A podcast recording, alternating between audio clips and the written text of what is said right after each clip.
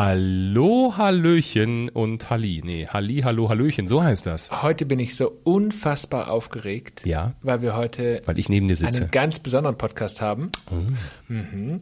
Und äh, alle, die fleißig immer zuhören, bei Papa und Papi Männerhaushalt. die wissen, dass wir uns äh, ganz spezielle Gäste einladen. Genau, nämlich das äh, Social Media verbindet, das haben wir in den letzten Jahren ja oft erleben dürfen. Wir haben so tolle Menschen kennengelernt, Menschen mit einer Passion, einem Antrieb, äh, Menschen, die Vorbilder sind. Und so dürfen wir uns heute freuen, dass Peter zu Gast ist. Peter war Staatsanwalt, Leiter einer Haftanstalt, er ist heute Richter und lebt mit seinem Mann offen schwul. Warum ich das explizit erwähne? Weil genau diese Offenheit in dieser Berufssparte leider viel zu selten ist. Und deswegen sagen wir ganz, ganz herzlich willkommen. Hallo Peter. Ja, vielen Dank, moin moin aus Hamburg und vielen Dank, dass ich bei euch heute sein darf. ist für mich eine große Freude. Und sehr, sehr gerne natürlich. Und das, die schickt ja irgendwie auch ein bisschen der Himmel, ne? Denn ähm, ich hatte ja tatsächlich oder Der wir hatten Instagram-Himmel. genau, die schickt der Instagram-Himmel, weil wir hatten ähm, vor wenigen Monaten in einem unserer Podcasts über Berufe gesprochen, die eben tatsächlich noch nicht in der Homosexualität so anerkannt sind. Und interessanterweise scheine ich wohl mehrfach deinen Beruf genannt zu haben, nämlich den Beruf des Richters. So und ist es. Das hat dich tatsächlich getriggert und hast gesagt, okay, Mhm. den Jungs schreibe ich. Und so sind wir zueinander gekommen. Genau so war's. Also das war reg- reg- regelrecht eine Aufforderung, mich da bei euch zu melden. Aber vielleicht, bevor wir beim Richter-Dasein ankommen und ähm, äh, du uns da mehr erzählen kannst, fang, fangen wir doch mal ganz, ganz, ganz vorne an. Denn uns beide eint in der Kindheit etwas. Wir wussten schon früh, was wir irgendwann mal machen wollen. Ja, das stimmt. Und vor allen Dingen eine, dass sich eine Idee entwickelt oder es, ja, es war eigentlich so eine Eingebung, dass ich Jurist werden möchte und vor allen Dingen zunächst Staatsanwalt und Richter. Ja, aber, Und aber Peter, das war einfach so, ja, das war einfach da. Ich war, war beim Freund, äh, hatte dann im, im Arbeitszimmer seines Vaters, der war Rechtsanwalt und ich war so beeindruckt von diesem Büro mit diesen vielen Büchern. äh, und ähm, dann kam, kam sein Vater rein und hat so fünf Minuten über seinen Beruf geredet und hat gesagt, das ist es. Ich werde Jurist. Und wie alt Und- warst du da? Äh, also ich war schon schon älter, also ich war, glaube in der elften oder zwölften Klasse.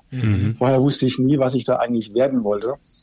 Und äh, das Schräge war natürlich auch, das, ähm, das äh, ist wirklich das Merkwürdige, ähm, weil ich habe mich für einen Beruf entschieden, wo man viel reden muss. Äh, Die Sprache ist das Grundhandwerkszeug eines Juristen. Und ich war ähm, als Kind ein sehr ruhiges Kind mit einem Sprachfehler. Ich habe, wenn mehr als zwei Leute in einem Raum waren, angefangen zu stottern. Krass. Und äh, auch und auch in der Schule, ich war kein, kein besonders guter Schüler. Also ich war ein mittelmäßiger Schul Schüler. Ich äh, habe die die achte Klasse wiederholt. Das hat mir ganz ganz gut getan und hatte auch nicht unbedingt äh, hatte auch nicht unbedingt die besten Erfahrungen mit einigen Lehrern gehabt. Mhm. Vor allen Dingen mit meiner Klassenlehrerin, die mich lieber als Straßenkehrer gesehen hätte äh, und nicht irgendwie in so einen Beruf. Überleg ähm, mal, ne? Also, Und das hat die mir auch klipp und klar gesagt, hat sie auch zu meinen Eltern gesagt. Ich gesagt, ja, sie ist so, nehmen Sie das, das Kind äh, von, von, von der Schule runter, vom Gymnasium runter, der schafft es allemal zum Straßenfeger. Äh, Das, äh, das war die Aussage der Klassenlehrerin, aber es gab Gott sei Dank auch andere Lehrer. Äh, was war eine Deutschlehrerin, die dann zu meinen Eltern, die das mitbekommen hat, die völlig schockiert war, zu meinen Eltern gesagt, hat gesagt, machen Sie sich keine Sorgen um Ihren Sohn, der geht seinen Weg, der braucht ein bisschen länger, der geht seinen Weg und Sie werden überrascht sein, was er noch alles auf die Beine stellt. Und das war, das hat mir Kraft gegeben, es hat auch meinen Eltern Kraft gegeben.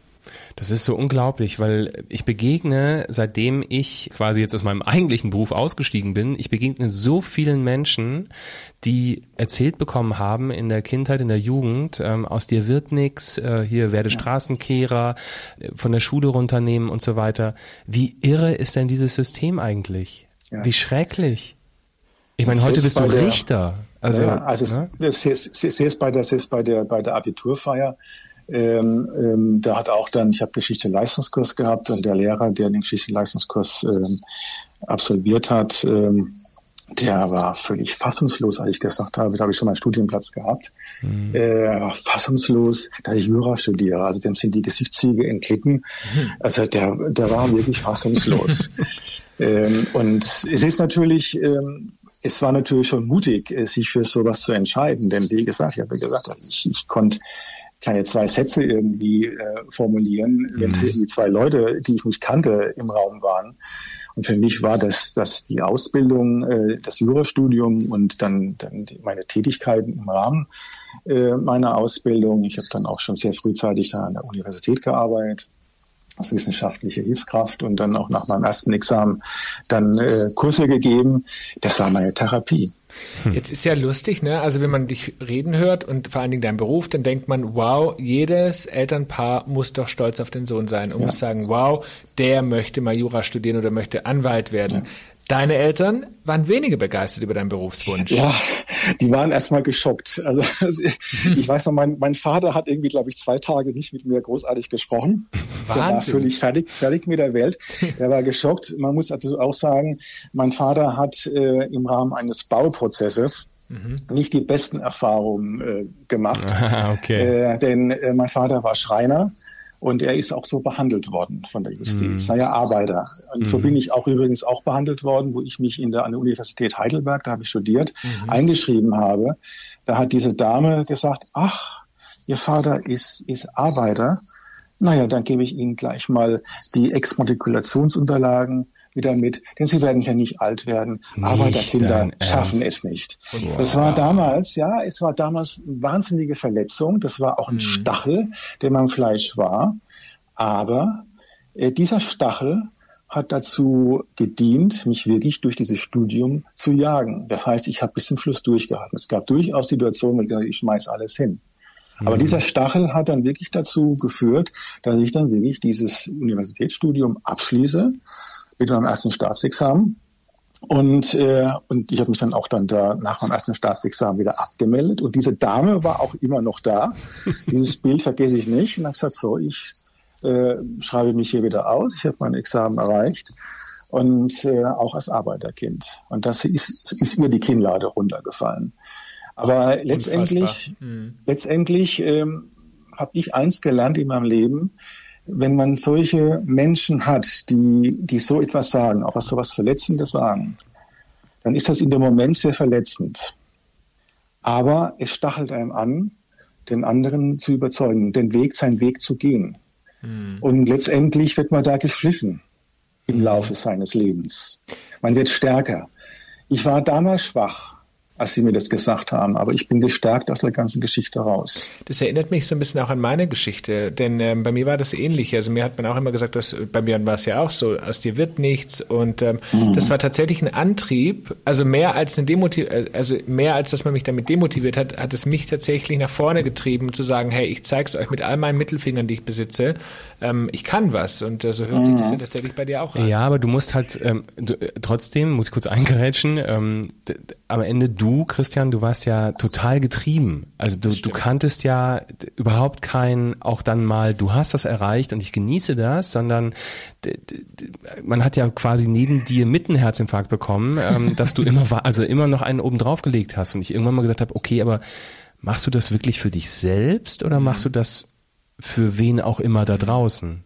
Und das finde ich läuft dann halt dann auch Gefahr bei sowas um dann noch einmal auch auf meine Eltern zurückzukommen. Und deswegen war mein Vater erstmal geschockt. Also ich kann mir schon vorstellen, dass in seinen Augen ich so ein Bild der Verräter war. Jetzt studiere ich ausgerechnet mhm. Jura äh, und will Jurist werden. Da eventuell werde ich auch noch Richter, die ihn im Prinzip so schlecht vor Gericht behandelt haben. Ja klar. Also das war irgendwie, klar. das war, es war für ihn wirklich ein Schock. Und dann war halt eben bei meinen Eltern, bei beiden Elternteilen, äh, war halt eben auch die Angst, ach gut, schafft er das? Mhm. Denn das, weil, wie gesagt, ich war kein guter Schüler. Ich habe mein Abitur bestanden, aber es ist kein Vorzeigeabitur. ähm, und äh, dazu stehe ich auch.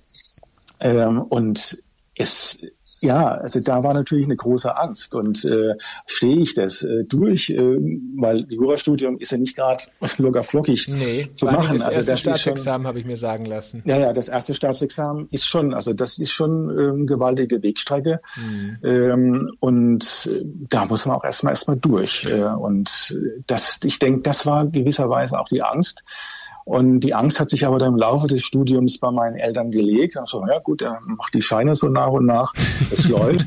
äh, und äh, dafür waren sie dann umso stolzer, als ich dann äh, meine Examinars hatte und, mhm. und dann auch mein, mein Beruf. Also mein Vater, der hat mich da auf den Podest gestellt dann irgendwann. Oder meine Güte, also das, der war richtig stolz auf seinen Sohn. Ja, aber, und meine Mutter natürlich auch. Aber um zu, zu verstehen, für alle, die zuhören, du warst erstmal Anwalt, richtig?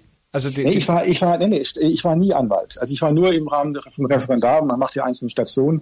Da war ich mal für für vier Monate Anwalt. Das ist ja im Rahmen der Ausbildung. Okay. Aber Rechtsanwalt war ich nie. Ich bin aus dem Referendardienst raus.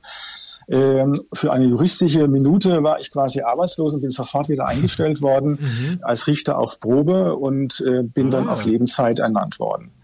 Also ich habe, also ich bin also aus, aus meiner Referendarzeit bin ich sofort äh, in den Staatsdienst Baden-Württemberg übernommen worden. Also erst in Baden-Württemberg und dann bin ich in Hamburg gegangen. Kannst du erzählen, ähm, was deine, was deine Gebiete waren, also für was du Richter bist, um das vielleicht auch nochmal kurz zu erläutern? Also ich ich habe schwerpunktmäßig äh, mache ich Strafsachen. Das habe ich jetzt über 20 Jahre gemacht, äh, Strafsachen, also Strafrichter und ähm, mache Betreuungssachen. Also mhm. Strafsachen mache ich es im Moment nicht. Ich mache es 100 Prozent äh, bin ich im Betreuungsbereich tätig.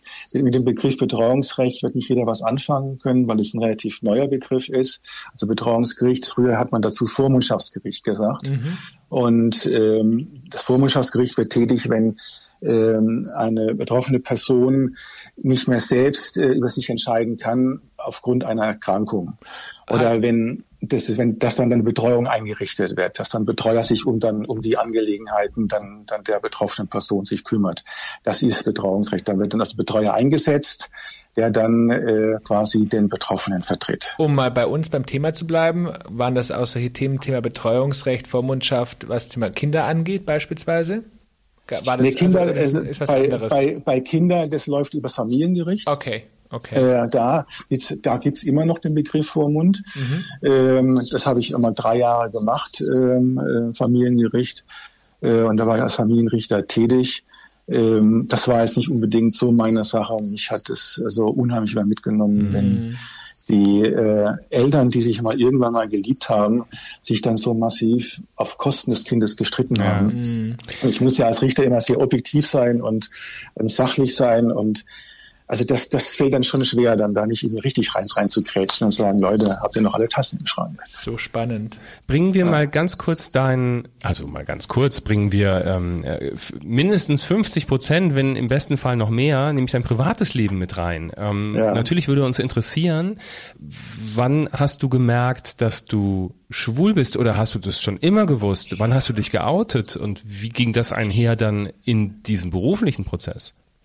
Also ich, ähm, als ich mit dem Studium angefangen habe, war ich noch in einer ganz normalen Hetero-Beziehung. Da habe ich aber gemerkt, das ist es nicht mehr. Mhm. Ich habe also gemerkt, dass ich also äh, während meines Studiums dass ich auf Männer stehe, dass ich also ähm, homosexuell bin.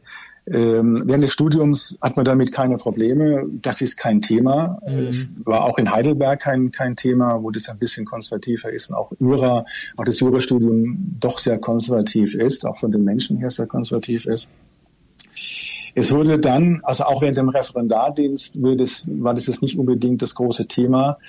Es wurde aber, und das muss man schon deutlich sagen, äh, schon ein Thema, als ich dann äh, anfing, äh, mich zu bewerben, beziehungsweise dann das Angebot von Baden-Württemberg an, annahm, äh, in den Staatsdienst, in den dortigen Staatsdienst zu gehen. Aber ganz kurz, du hast offen schwul gelebt. Also da habe ich, da habe ich noch nicht offen schwul gelebt. Okay. Das war, das waren, es war ja, ich habe ja 1983 angefangen zu studieren. Mhm.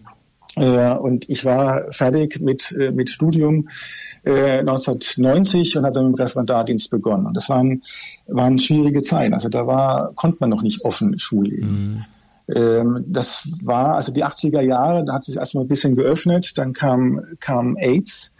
Das wurde dann als Schwulenseuche ja. bezeichnet. Das gab dann wieder irgendwo wieder so einen Rückschritt. Da wurden also die, die Schwulen wirklich alle äh, geächtet. Ähm, das hat man also unheimlich stark äh, gespürt. Das war in Baden-Württemberg, war das auch und vor allen Dingen auch so in Heidelberg war das sehr stark Thema. Äh, und im Justizdienst war das ein großes Thema. Mhm. Und ähm, da konnte man mit äh, Homosexualität überhaupt nicht umgehen. Und mich bei der Gelegenheit, ähm, ich weiß nicht, ob ihr den Manfred Bruns kennt. Äh, das ist ein Bundesanwalt. Mhm. Äh, der war bei der Generalbundesanwaltschaft tätig und äh, der war dann später dann äh, auch bei dem Lesben-Schwulen-Verband eine sehr prägende Persönlichkeit und hat dann auch die ganzen rechtlichen Sachen ähm, da vor Gericht durchgesetzt. Hm. Und der hat, hat 1961 geheiratet. Er ist schwul, hat 1961 geheiratet und hat in diesem Zusammenhang das Folgende, das möchte ich einfach mal zitieren, damit es deutlich wird, wie die Situation damals war. Ich habe deshalb 1961 geheiratet und 20 Jahre lang eisern an meiner Ehe festgehalten, weil ich Angst um meine bürgerliche Existenz hatte und Angst davor, dass ich meine Familie verlieren würde, an der ich sehr hänge.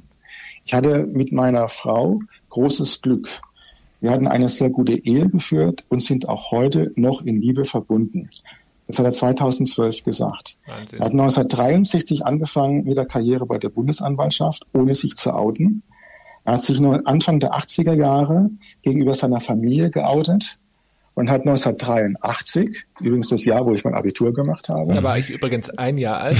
ja, also sehen, wie alt ich bin. ähm, ähm, da hat er sein Coming Out gegenüber seinem Arbeitgeber gehabt. Der damalige Generalbundesanwalt Karl Rebmann der Kurt Rebmann, Kurt Rebmann, ähm, hat ihn daraufhin von allen Staatsschutzangelegenheiten abgezogen Wahnsinn. und als das Sicherheitsrisiko so eingestuft. Ich sage das deshalb, weil das nämlich genau der Geist in den Stuben der Justiz war. Hm. Man war als Schwuler ein Sicherheitsrisiko.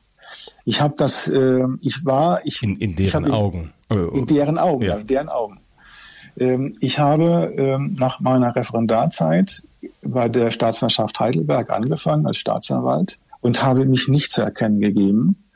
Wenn ich mich zu erkennen gegeben hätte, entweder beim mhm. Justizministerium Baden-Württemberg, bei dem Einstellungsgespräch da hätte ich den Job gar nicht bekommen. Wahnsinn. Das wäre jetzt nicht der offizielle Grund gewesen, weil ich schwul bin, sondern die hätten irgendwas was ja, gefunden. Ja, gesagt, ja, das eine Stationszeugnis mhm. ist schlecht, das war der Grund, ja. deswegen haben wir sie nicht genommen. Also da kann man ja vieles machen. Ähm, und wenn ich bei der, bei der Heidelberger Staatsanwaltschaft das gesagt hätte, äh, und ich war ja Richter auf Probe, ich war in der Probezeit, dann mhm. hätten die einen Grund gefunden, um mich zu beseitigen. Aber woher kommt das? Woher kommt dieses Tiefsitz, also in dieser, in dieser Berufssparte, und wir hatten im Vorgespräch, ähm, haben wir auch ähm, ne, über die klassischen Beispiele äh, Sport, Fußball gesprochen. Ja. Woher kommt in deiner Branche diese, diese Abneigung, also dieses, man spricht nicht drüber.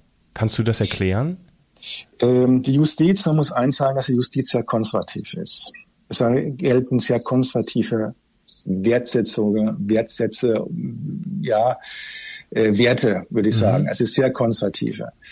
Immer noch? In Baden, ähm, ja, mhm. teilweise schon noch. Ähm, und da muss man, ist es von Land zu Land auch unterschiedlich. Mhm. Ich habe beispielsweise in Baden-Württemberg konservativ wirklich und also nur Konservatives erlebt. Mhm. Also das war, also konservativer geht's nicht mehr.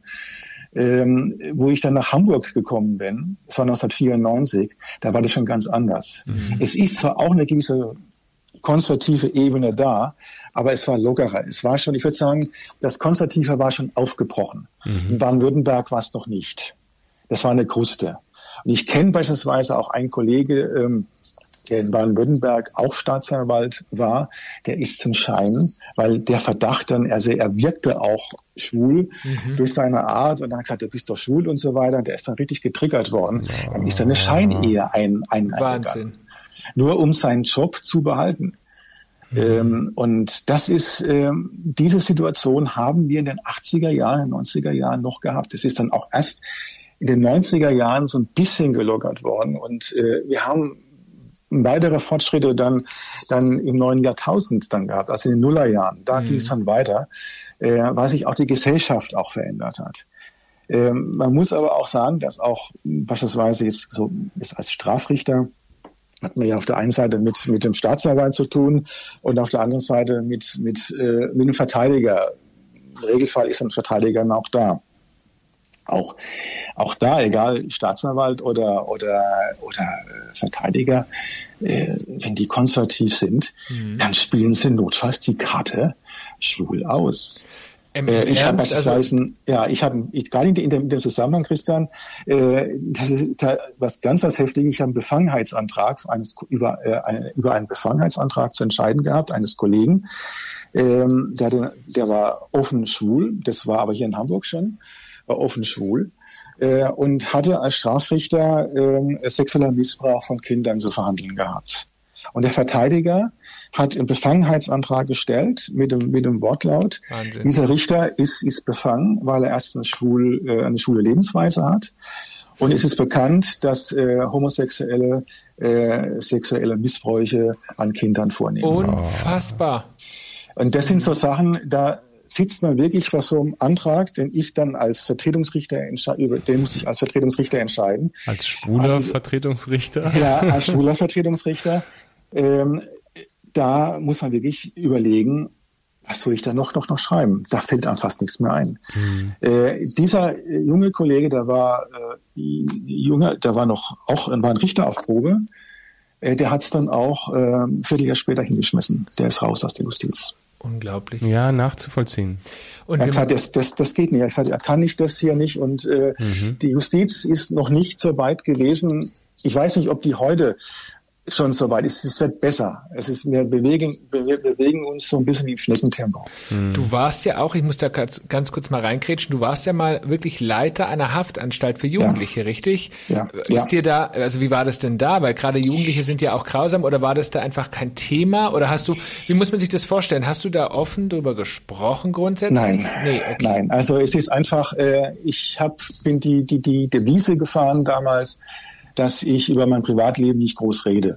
Mhm. Ähm, und irgendwie, ich weiß auch nicht warum, ging mir in, überhaupt in der Justiz der Ruf voraus, ich sei ein Womanizer. Also ich habe das schön gesagt, gut, okay, da kommt niemand auf die Idee. Ja, Aber irgendwie, irgendwie habe ich diese, diese, diesen Ruf gehabt äh, und dann so, okay, lassen wir den Ruf, äh, alles gut, dann kommen die, kommen die nicht mit irgendwelchen Fragen. Mhm. Im Vollzug muss man eins sagen, äh, es ist eine andere Welt. Man geht äh, durch die Tür in die Haftanstalt rein. Ähm, und dann ist das eine ganz andere Welt. Äh, ich sage immer, das ist ein eigenes Biotop. ähm, das, sind, das sind die Mitarbeiter, können genauso schlimm sein wie die, wie die Inhaftierten. Und man muss ja auch einfach auch, auch immer wieder dran denken, dass in einer Haftanstalt äh, sämtliche Nationalitäten sind. Mhm. Also man hat die ganze Welt letztendlich. Alle Kulturen. Ja. Alle Kulturen. Man muss ja auch, ich habe auch immer auch achten müssen, welche Kultur habe ich jetzt und wenn kann ich zusammenlegen. Also ja. ich muss immer gucken, da gibt's Konflikte, da gibt's Konflikte. Also ja, ich musste klar. dann, äh, wo ich dann tätig war, gab's diese Jugoslawien-Krise mhm. und so weiter. Da muss ich die alle irgendwie trennen. Also auf verschiedene Trakte. Ähm, und so ist die Situation. So ist natürlich auch mit der, mit der Sexualität, also mit der sexuellen, äh, mit der sexuellen Ausrichtung. Mhm. Das ist dann auch genau der Punkt, äh, wo die Leute Probleme haben aufgrund ihrer Kultur die kennen nichts anderes. Und die mhm. sagen, nee, das ist schlecht. Und wenn dann da ein schwuler Anstandsleiter äh, durch die Gegend mhm, marschiert, äh, da gibt's nicht nur böse Kommentare oder, oder schnippige Kommentare, das kann dann durchaus auch zu Eskalationen führen. Mhm. Und eine Eskalation im geschlossenen Bereich, ganz schwierig. Aber Deswegen wie, war ich da sehr zurückhaltend. Wie war das für dich, ähm, wenn du eigentlich deinen für dich doch maßgeblichsten und wichtigsten Teil deines, deines Lebens ähm, verstecken musst? Ich habe ich hab auch nur, ich habe ich hab das gemacht, ähm, nur in der Bedingung, dass ich das nur für eine gewisse Zeit mache. Mhm. Ich habe es für drei Jahre, ich sage maximal drei Jahre, es waren dann auch fast drei Jahre, wo ich das gemacht habe. Und äh, ich wollte diese Erfahrung einfach machen. Okay. Ich wollte, wollte wissen, wie das im Gefängnis ist. Mhm. Denn ich, ich muss als Strafrichter Freiheitsstrafen äh, äh, aussprechen. Mhm. Es gibt solche Fälle und äh, ich finde es auch immer wichtig als Strafrichter, ja, dass man auch weiß, wie es im, wie es im Gefängnis zugeht, Super. was da ist äh, und was da gemacht wird. Also das ist einfach genauso was für mich auch immer wichtig und das war auch meine Intention, äh, wo ich immer gesagt habe, schon sehr früh, was ich ja zu Beginn unseres Podcasts schon gesagt habe, äh, ich halt als Staatsanwalt und Richter Ähm, und dass ich weiß, wie arbeitet die Staatsanwaltschaft. Denn ich bin als, als Strafrichter viel besser aufgestellt, wenn ich weiß, wie die Staatsanwaltschaft arbeitet, wenn ich auch weiß, wie sind die Ermittlungsabläufe, denn als Staatsanwalt habe ich ja das Ermittlungsverfahren in der Hand, bin Herr des, des, des Ermittlungsverfahrens. Mhm. Ich kann Verfahren versauen, wenn ich schlecht ermittle. Ich kann es aber auch so gestalten, dass ich da alles Mögliche raushole. Da lernt man sehr viel, aber genauso auch im Vollzug. Wie geht es im Vollzug zu? Äh, ist überhaupt eine Resozialisierung äh, möglich? Gerade mhm. bei, bei, bei, bei Jugendlichen mhm. äh, und Heranwachsenden. Denn ich kenne Kollegen, die schießen gleich aus der Hüfte und sagen sofort äh, Jugendnast. Und das ist ja auch beispielsweise äh, auch, auch in den einzelnen Bundesländern ist es ja sehr unterschiedlich. Wir sagen, wir, wir verhängen viel häufiger Jugend, Jugendstrafen, so beispielsweise in Bayern, äh, im, im Vergleich zu Hamburg. Mhm. Da wird sich damit geschmückt äh, und das ist, ist der verkehrte Weg. Ich, ich muss, äh, wenn ein Jugendlicher oder Heranwachsende eine Straftat begeht, erzieherisch einwirken, so einwirken, dass dieser keine Straftaten mehr begeht. Und da muss ich auch wissen, wie geht's, wie geht's im, im, im Gefängnis zu? Was, welche, hat er überhaupt Chancen? Und ich habe dann durchaus dann bei einigen gesagt, nee, noch mal ein Auge zugedrückt. Ähm, und, äh, und dann hat er doch seine, seine, seine, seine Kurve bekommen, ohne dass er dann im Knast ja, gelandet ist. Total spannend. Also das, ja, ich bin ganz ehrfürchtig, höre ich, ich, zu. Ich auch. Ich, ich könnte, also ich hätte tausend Fragen im Kopf, die äh, kann ich jetzt natürlich alle nicht stellen, weil sonst sind wir hier vier Stunden beschäftigt. Aber ich finde das Thema so unglaublich spannend und vor allen Dingen mit welcher Herangehensweise du auch an dieses Thema rangehst. Ne? Und ich könnte mir vorstellen, dass es tatsächlich auch ein bisschen was tatsächlich mit der Sexualität zu tun hat, nämlich mit diesem, mit dieser, mit dieser gewissen Sensibilität, die man vielleicht ja, uns Homosexuellen auch Feinfühligkeit, ja. die man ja. uns Schwulen tatsächlich ja. auch nachsagt. Ne? Also gerade wenn du sagst, du guckst auf den Menschen und dein oberstes Ziel ist, dass er sich sozusagen wieder, dass er keine Straftat mehr begeht. Und dir geht es nicht nur da, darum, einfach draufzuhauen und zu sagen, so zack, du gehst jetzt in den Knast und dann guckst du mal, was aus dir wird. Finde ich, finde ich Wahnsinn. Äh, beeindruckt mich total. Ja, das ist, das ist in der Tat so. Also ich habe da ähm, ähm ja, ich bin da, ich gehe da sehr sensibel dran und guck äh, natürlich auch immer die Hintergründe mir genau an. Mhm. Also ich habe nicht nur die Akte, die da vorliegt, sondern ich gucke auch immer, was hinter der Akte ist, was hinter dem Menschen ist. Total Denn egal in welchem, in welchem Bereich ich arbeite, ich habe eine Verantwortung gegenüber demjenigen, der bei mir mhm. vor Gericht steht. Natürlich muss ich auch die Opfer mir angucken, was äh, was ist mit denen passiert. Also ich mhm. muss ich muss irgendwie ich muss eine Entscheidung äh, treffen gerade im Strafbereich. Und wenn da Opfer, wenn es da Opfer gibt, die allen irgendwo gerecht wird. Das funktioniert nicht immer, das ist mhm. ganz klar. Also das ist, äh, aber ich, ich versuche das und ähm, ich habe auch die Erfahrung gemacht, dass dass die Verfahrensbeteiligten, zumindest die vernünftigen Verfahrensbeteiligten, und das ist das ist in 90 Prozent der Fälle so, dass sie das auch durchaus zu würdigen wissen. Und äh, auch wenn die da sagen, naja, ich bin nicht so ganz zufrieden mit, dem, mit, mit dieser Entscheidung, aber ich kann ich kann es verstehen. Und ich habe auch in, ich, ich, ich erkläre auch immer sehr viel ähm, in der Hauptverhandlung dann oder wenn auch dann die Urteilsverkündung ist.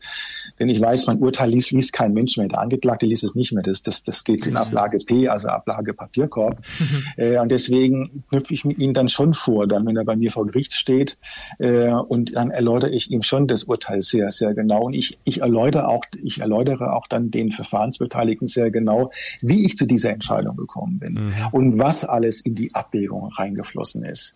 Also ich bin da sehr transparent und nehme mir da auch sehr viel Zeit, ähm, damit man das zumindest, zumindest nachvollziehen kann, ja, äh, zumindest auch meine, meine Sichtweise verstehen kann.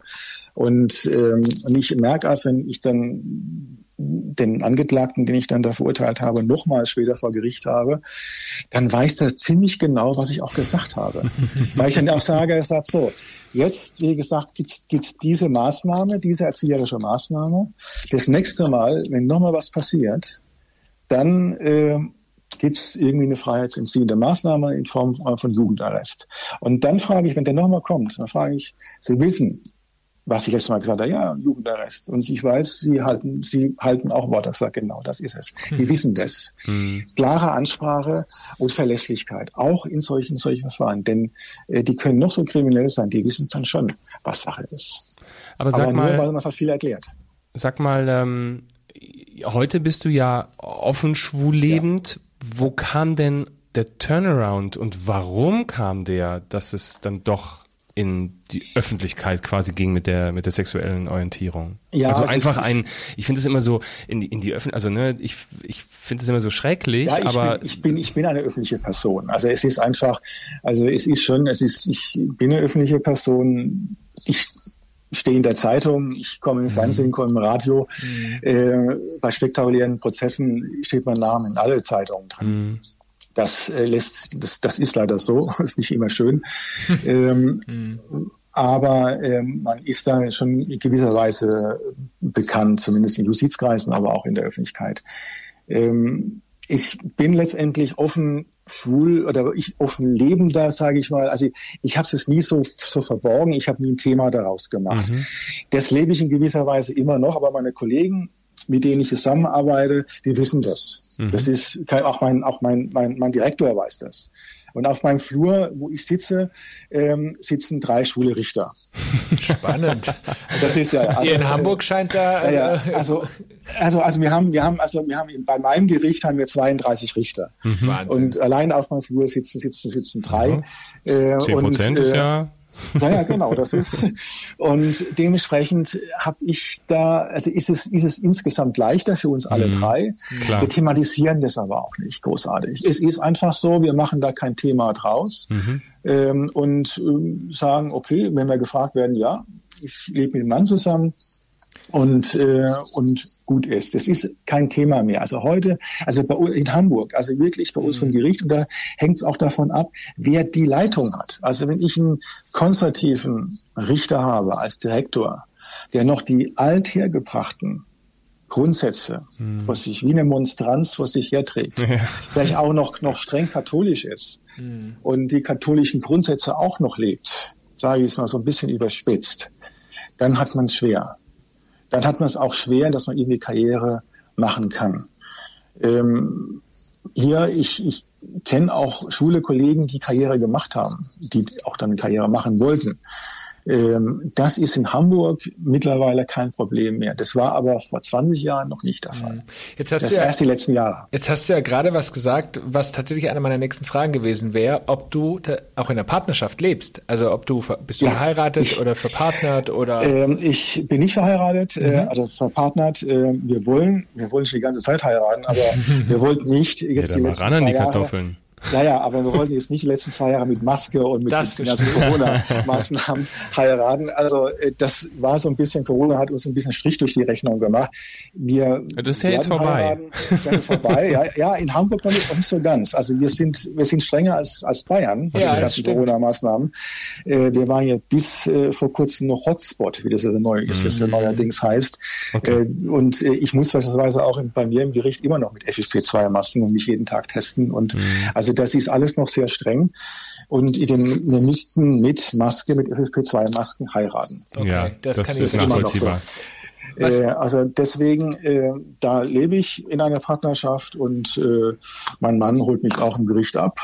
Der läuft auch da rein raus. Mhm. Also das ist, das ist also kein, kein wurde, Thema. Peter, wurde dir das eigentlich schon mal zum Verhängnis in der Verhandlung? Also das würde mich mal interessieren. War, war das, nein, noch nie. Also es hat noch mir, nie jemand mir, gesagt. Also mir, also Gott sei Dank noch nie mir ist es nicht passiert, was, was dem Kollegen passiert ist. Äh, also da bin ich auch froh drum. Mhm. Und ich finde trotzdem, ich meine, weißt du, weil du vorhin gesagt hast, ähm, du, du machst da kein Thema draus und doch machst du ja ein Thema draus, indem du mit uns sprichst und sagst, ja. ne, ich bin ein schwuler Richter. Und da kommen wir ja, dann schließt sich ja irgendwie so ein bisschen der Kreis. Ähm, am Ende bist du ein Vorbild Du bist ein Vorbild in dieser Berufssparte, also sicherlich noch an ganz vielen anderen Stellen und vor allen Dingen auch so wie dein Werdegang war. Da fängt es ja schon mit dem Vorbildsein an. Mhm. Und wir haben im Vorfeld schon drüber gesprochen, schreib doch mal ein Buch.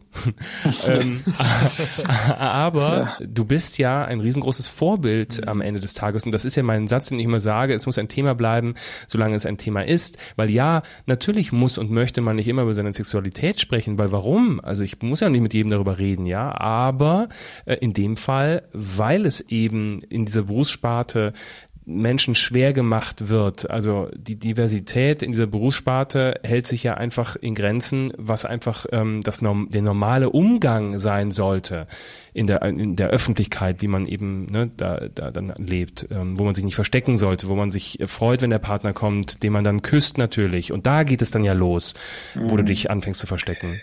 Und da bist ja, du ein also Riesenvorbild. Ja, also wie gesagt, also weil du gerade so sagst, Küssen und so weiter, also da bin ich schon draußen ein bisschen zurückhaltend. Also mhm. es gibt das, das nicht unbedingt die Zeitlichkeit oder so vom Amtsgericht oder auch äh, da, klingt, da klingt auch irgendwie komisch, ich, aber gut.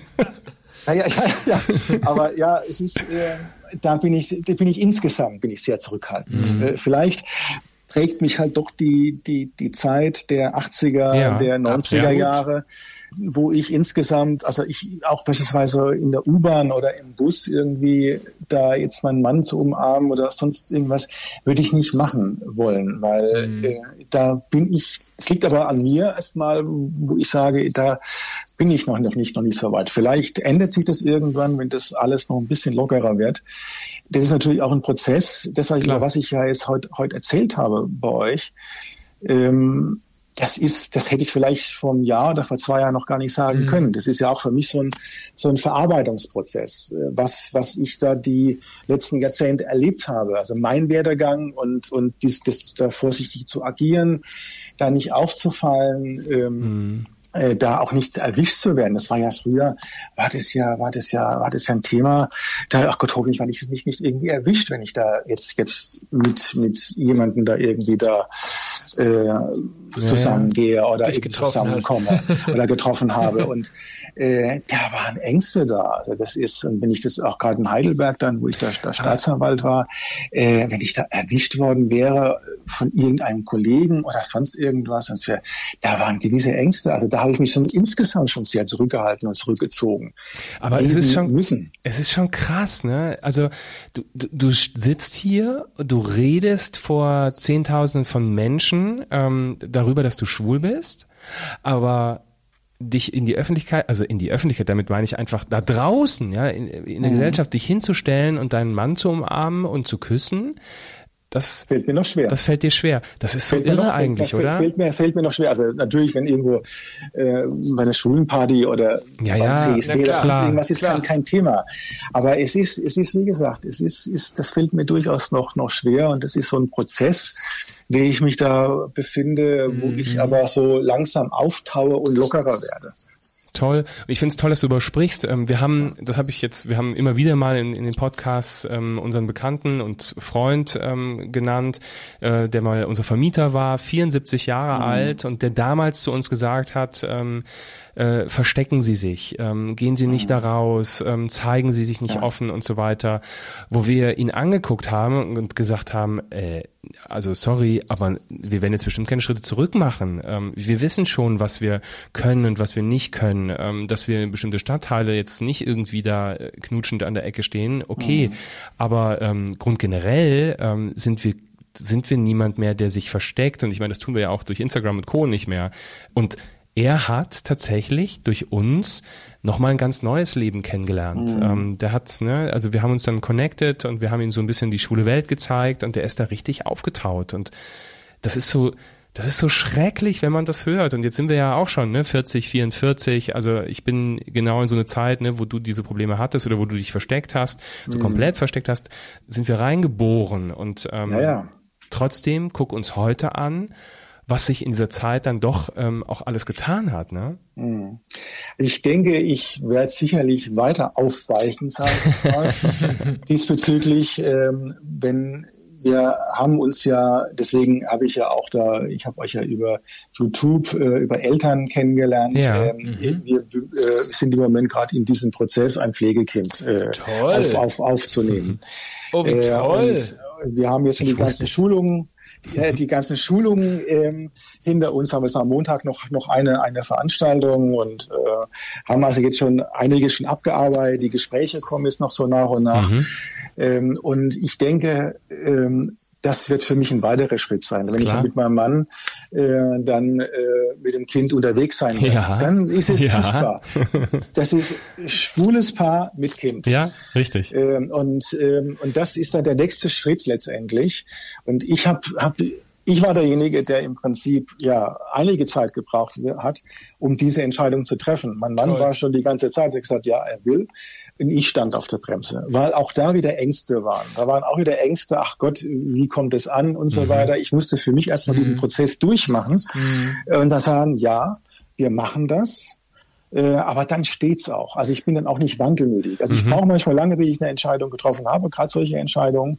Aber dann ist es wie ein Stein gemeißelt. Und, dann zieht es auch durch. Und Peter, spätestens, dann bin ich auch soweit. Spätestens dann, und das kann ich dir als Papi sagen, wenn dein Sohn oder deine, eure zukünftige Tochter, je nachdem, was es werden wird, ähm, euch an die Hand nimmt und mit euch durch die Stadt laufen will, dann, ja. dann stellst du ganz schnell dein eigenes, äh, ja.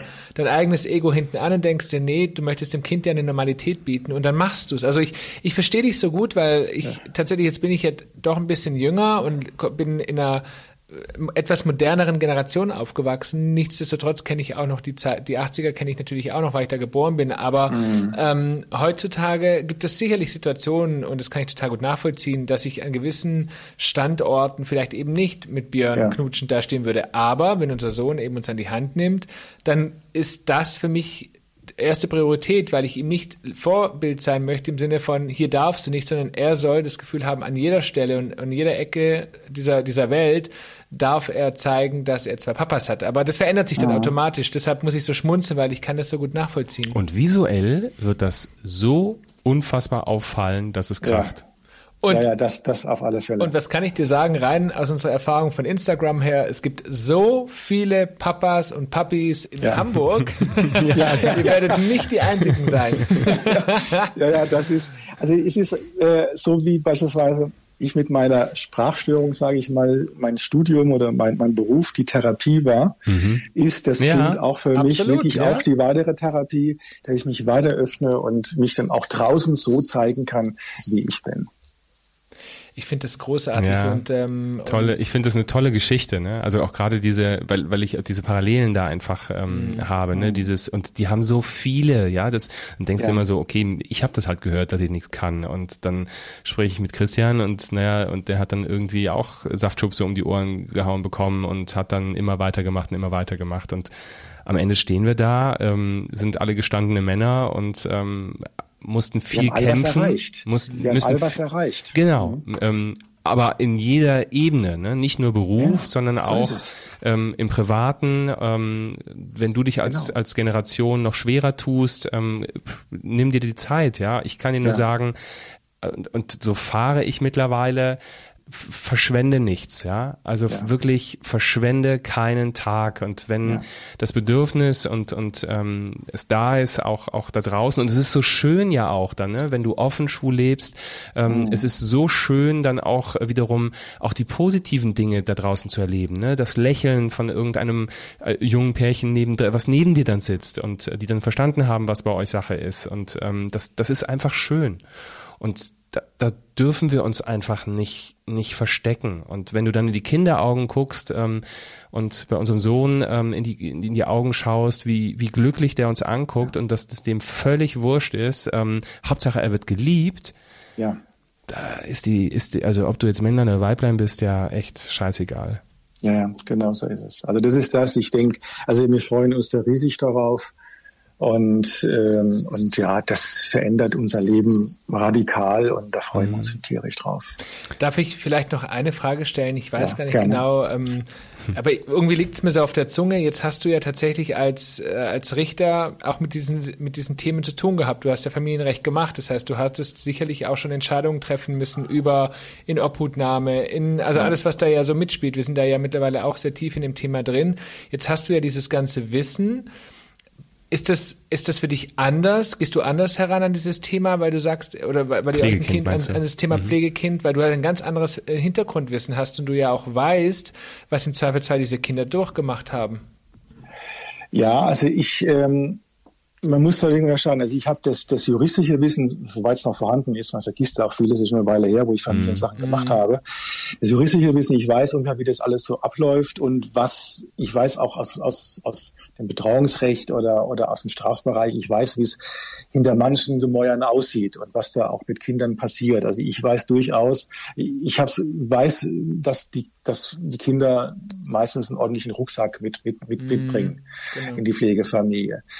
Was bei mir jetzt beispielsweise noch hinzugekommen ist, und deswegen finde ich diese Schulungen, die das Jugendamt und äh, dann diese Organisation PFIF, die das in Hamburg hier macht, mhm. diese Pflegeschule, ähm, da fand ich die Schulung unheimlich interessant. Da ist nochmal mein Augenmerk so nochmal verändert worden, und zwar weg vom, vom, vom juristischen, vom Richterblick, sondern wie so aus, aus äh, in Richtung des Kindes oder, mhm. oder, äh, oder die Eltern, die, die das Kind Kind nicht, nicht erziehen können. Die habe ich eher noch im Blick gehabt. Und zwar wirklich den Blick mit Kinderaugen. So wie erlebt das Kind die Situation ja. und wie gehe ich mit dem Kind um? Und ich bin mit diesen Schulungen derart sensibilisiert worden und auch auf, auf Punkte mhm. äh, quasi hingewiesen worden, äh, dass ich da ein ganz anderes Blickfeld habe, also ein größeres Blickfeld mhm. habe. Das Juristische ist einerseits und dann was ist das Objektive, aber auch, wie gehe ich in der, der, in der Situation mit dem Kind um, mit dem Rucksack um und äh, was das Kind mitbringt, wie dann auch die Ehrlichkeit, äh, wo ja. auch dem Kind zu sagen, wo, wo komme ich her. Ähm, das hat mich dann auch nochmal sehr verändert. Ähm, und da bin ich wirklich begeistert äh, von, von, von, von dieser Schulungsveranstaltung. Da wird man wirklich sehr Spannend. gut vorbereitet. Ja, stimmt. Und äh, das hat mir viel gebracht äh, und vor allen Dingen auch nochmal sich selbst zu beleuchten, auch seine eigene Kindheit. Ja, Denn da bringt, ja, mir, bringt, bringt mir auch das, noch mit. Also das, das ist, kennen das ist, wir.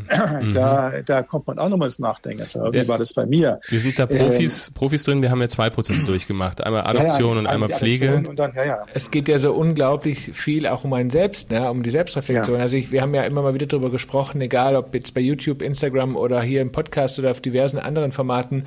Manchmal hat es auch ein bisschen was mit Paartherapie zu tun. Denn äh, wir haben uns, wir, ich weiß noch, wir mussten uns Dinge sagen, die wir uns im normalen Alltag niemals gesagt gesagt hätten, was wir aneinander mhm. schätzen. Ne? Und das macht was mit einem. Also ich bin da völlig bei dir. Diese, diese Seminare, die haben tatsächlich Mehrwert. Ja, auf alle Fälle. Also das, das hat mich eigentlich mehr quasi jetzt da geprägt und, und sensibilisiert. Also wirklich, mhm. ich muss mhm. wirklich sagen, sensibilisiert in allen Richtungen. Ähm, und als das, was ich da im Bereich Familienrecht gemacht habe, wobei auch, ich muss sagen, also dass die Herausnahme eines Kindes ist für einen Familienrichter schon ziemlich heftig. Mhm. Also das ist schon, also das ist äh, nicht ohne. Klar. Peter, darf ich fragen, ähm, in welcher Berufssparte dein Mann arbeitet? Also dein Partner arbeitet? Der ist äh, Buchhalter. Aha. Der macht also der, er arbeitet als Buchhalter, also der, er ist der Herr der Zahlen. ja, ich hab, Mit denen mein, jongliert er. Weißt du, mein Mann ist nicht Buchhalter, aber Schwabe, das ist dann, glaube ich, so ähnlich. ja, ja, genau. Äh, ja, stimmt. Schwabe, ja, mein, mein, mein, mein, Mann ja auch, der ist ja der auch Ich habe das sozusagen in den also, Genen. Ja. Die schwäbische, die schwäbische Hausfrau. Die schwäbische Landfrau. Landfrau, genau. ja, also, das heißt immer, die schwäbische Hausfrau ist immer sehr sparsam. Das, das Ach so, genau. Das du bist, bist, bist, bist, bist ja die schwäbische Landfrau. Ja, in dem Fall, genau. Ja, ob Haus oder Land, ist ja auch völlig wurscht.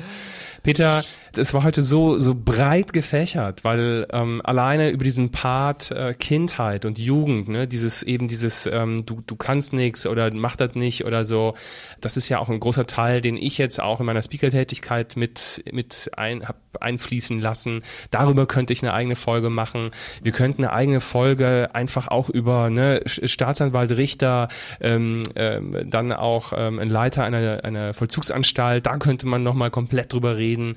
Über Pflege könnten wir uns unterhalten. Wir haben schon gesagt, ähm, wir belassen das, ja, wir belassen das nicht bei einer Folge. Ähm, wir werden uns wieder treffen hier in diesem Medium und ähm, vielleicht auch ähm, mal bei Instagram. So viel ja. teasen wir jetzt einfach schon mal äh, weil ich das einfach oder wir beide das so unfassbar spannend ja. finden, was du da erzählst. Als mhm. Generation die dieses, ne, dieses, also diese, diese Veränderung, für die diese Veränderung ähm, so unglaublich groß ist, gerade so in dem, in diesem schwulen Leben, ähm, wie sich das verändert hat, wie du gerade in, im Podcast selber erzählt hast. aber auch eben gerade in dieser Berufssparte. Und da finden wir es ja. ganz, ganz toll, dass du wirklich, und das habe ich vorhin auch schon mal gesagt, als Vorbild wirklich nach vorne gehst. Ähm, da haben wir, ja. da haben wir Achtung vor und wir hoffen einfach nur, dass es, dass das ganz viele hören, die in diesem Bereich vielleicht starten und mhm. ähm, das Gefühl haben, sie müssen ihr eigenes Ich verstecken mhm. und dass es ihnen Mut macht, Absolut. dass es nicht so ist. Absolut. Ja. Ja, sehr gerne. Vielen Dank. Ich kann einfach nur, nur sagen an die Zuhörerinnen und Zuhörer, lasst euch nicht entmutigen. Ähm, mhm. folgt euren Impulsen und geht euren Weg. Äh, und betrachtet die, die ähm, im Außen sagen, das wird nichts. Als Mutmacher. Hm. Ja. Ganz, ganz tolles Schlussplädoyer. Mehr sagen wir nicht. Peter, vielen Dank, dass du heute unser Gast warst und sehr, dass sehr du sehr. War offen, mir eine große Ehre. dass du sehr offen über dein Leben äh, gesprochen hast. Wir sagen Danke und ähm, wenn es euch gefallen hat, schreibt uns bei Instagram auf Papa und Papi. Wem sollte es nicht gefallen haben? Wenn ihr noch besondere Fragen habt, denn du hast es ja schon angeteased und die Fragen notieren wir uns natürlich. Deshalb in diesem Sinne, vielen Dank, dass ihr heute wieder zugehört habt und äh, einen schönen Sonntag, Montag, Dienstag, Mittwoch, Freitag. Was auch immer oder gute Nacht. Peter. Bis zum nächsten Mal. Schönen Tag dir. Vielen Dank. Tschüss. Viele Grüße aus Hamburg. Tschüss.